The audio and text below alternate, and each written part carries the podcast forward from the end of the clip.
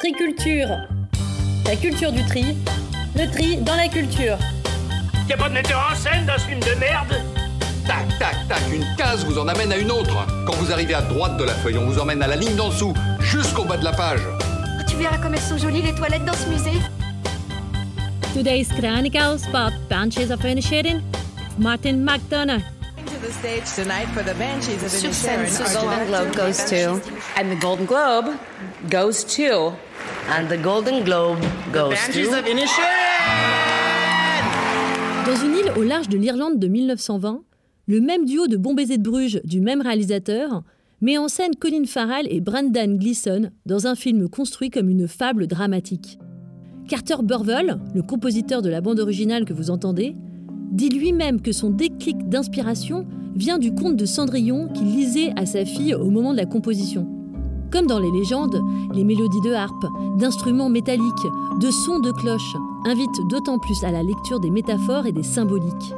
Dans un périmètre aussi vaste en paysage qu'étroit en perspective d'évolution, les habitants passent leur plus clair et sombre de leur temps à bavarder en se saoulant à l'unique pub de l'île. Le canon, faut comprendre aussi que c'est pas seulement du pinard, mais que c'est de l'amitié. S'il portait un credo, ce serait la citation d'Oscar Wilde.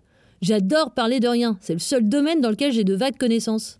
Calm et Patrick sont deux béquilles de comptoir inséparables.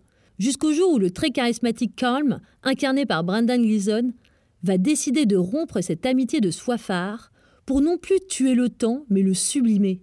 Doué au violon, il met subitement en conflit sa veine créatrice et la vacuité de son acolyte, sur qui finalement il décharge toute responsabilité de son inaction. C'est un peu facile. Car il impose le silence à son acolyte pour calmer sa propre voix intérieure.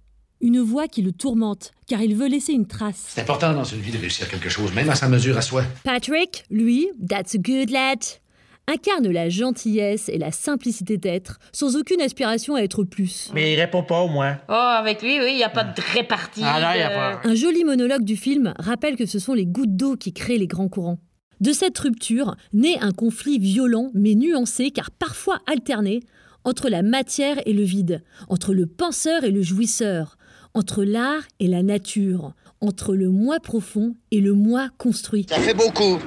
Ça fait trop. Tous les prismes peuvent être projetés dans cette dialectique spirituelle, où finalement, l'ombre et la lumière doivent toutes les deux exister pour pouvoir les distinguer. L'écart d'âge entre les protagonistes peut aussi faire écho au conflit de génération, et pourquoi pas même entre le cinéma traditionnel et Netflix. Foutu pour foutu, tant pis. Car comme dans un laboratoire à rats, ce conflit d'ego est à l'image d'un plus grand qui se joue à coups d'explosifs sur la rive d'en face entre l'Angleterre et l'Irlande. Un bémol, voire une demi-molle, autour du personnage de la sorcière, que je trouve un peu cliché et pas très utile. Une lueur d'espoir tout de même résiste dans la facette la plus respectable et loyale des protagonistes. Elle est ici incarnée par leurs animaux de compagnie. Quand vous parlez de la charité des hommes, moi ça me fout le voile rouge, je préfère mes chiens. Alors, mes bien chers frères, l'animalité de l'homme sauvera-t-elle le monde de ses animosités? Je vais. Je vais réfléchir un peu encore.